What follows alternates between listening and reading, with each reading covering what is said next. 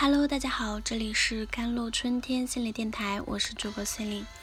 今天跟大家分享的文章叫做《完美的渴求会给人们的精神状态带来压力吗？》顾镜自盼，有些人顾影自怜，但有些人只会妄自菲薄。我为什么长得这么丑？一些人眼里只能看到的横生的皱纹。与赘肉，感觉自己浑身的脂肪全都长在了不该长的地方。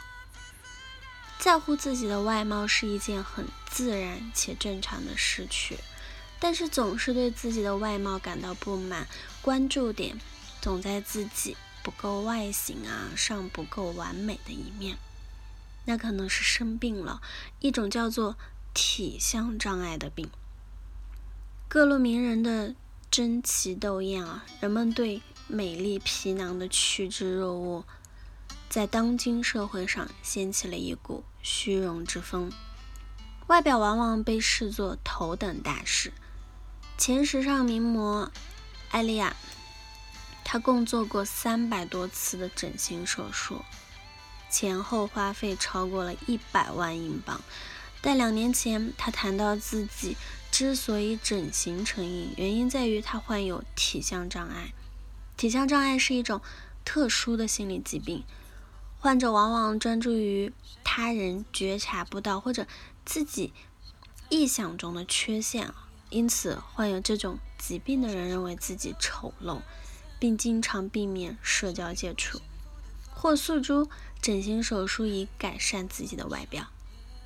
这种心理疾病通常始于青少年时期，其主要症状包括：一、一味的重复某种无意义的行为，例如照镜子、检查自己皮肤上的瑕疵，或者试图掩盖自己的缺陷；二、不断检查自己的缺陷有没有暴露；三、反复审视或碰触自己认为有缺陷的地方；四。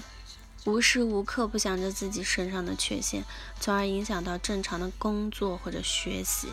第五，感到不自在，不想去公共场合，或周围有时人感到焦虑。六，反复咨询医学人士，如整形外科医生呢，或者皮肤科的医生，以寻找改善外表的方法。还有一个例子啊。四十七岁的明尼呢，他是一位体相障碍患者。十一岁时遭到了校园的暴力，从那之后就出现了这些症状。很多人都取笑他的鼻子太大。明尼说他会涂上鼻影来修饰，并让头部保持在某一角度，避免从侧面露出鼻子。患有体相障碍的人会因为害怕一切徒劳无功而迟迟不去寻求帮助。大卫呢是这一领域的专家。二十年前，他的一位体相患者呢自杀后，他便潜心钻研了这一领域。他说：“我们希望患者能够及早的治疗，在这一思想和焦虑根深蒂固之前，治疗要更加容易一些。更重要的是，要相信体相障碍是一种可治愈的疾病。在此期间，患者可能会尝试通过整形手术来治愈。”他们感知到的缺陷，妮妮解释道：“我想做点什么，但我还是个孩子。我在十八岁生日偷偷做了一个隆鼻手术。起初，我确实感觉好多了，但后来我还是不开心，就如同羊嗯汤止沸，那根本问题呢依旧得不到解决，只是看上去有些不同了。”后来，明妮又把注意力转移到了对头发的不满意上，这种症状丝毫没有缓解。为此呢，她甚至想过自杀。研究表明，患有这种心理疾病的人自杀率比一般人群更高。明妮就认识了四个因患有体相障碍的人自杀。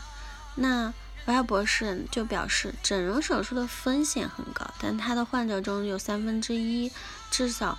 做过一次整容手术，更重要的是，他们之中只有不到百分之十的人对术后结果感到满意。那他们的焦虑往往会转移到外表的另一方面，有时导致多次手术接受整形手术中的人有大约百分之十五患有体相障碍。在过去的十五年里，我们看到整形医生态度的转变啊，从非常抗拒转变到认识这些诊断标准的重要性。克拉克博士说的。嗯，但问题是，有些人在利益的驱使下不惜一切手段。一直以来，各类的媒体对名人完美形象的营造啊，引导着大众的主流审美，同时产生一种对自身形象的自卑感。近年来，人们越来越热衷于自拍。最近一项调查显示，百分十六到二十五岁的人平均花费十五分钟去拍一张满意的照片。至少要拍七次。那么，这种对完美的渴求会给人们的精神状态带来压力吗？瓦博士表示不会。对自身形象的不满意啊，与体相障碍之间的界限又是难以区分。但他认为，导致体相障碍的主要原因就是童年的经历，例如对母亲的依恋、遭到过欺凌等。媒体压力虽然有一定的影响。但并非主要原因。那他这个博士呼吁学校呢，加强思想素质教育，需要教给孩子们一些媒体知识，让他们知道自己看到的那些宣传图、精修图不是真实的。如果你的社交能力不够强，就很容易深受容貌焦虑之害。好啦，以上就是今天的节目内容啦。咨询请加我的手机微信号幺三八二二七幺八九九五，我是司令我们下期节目再见。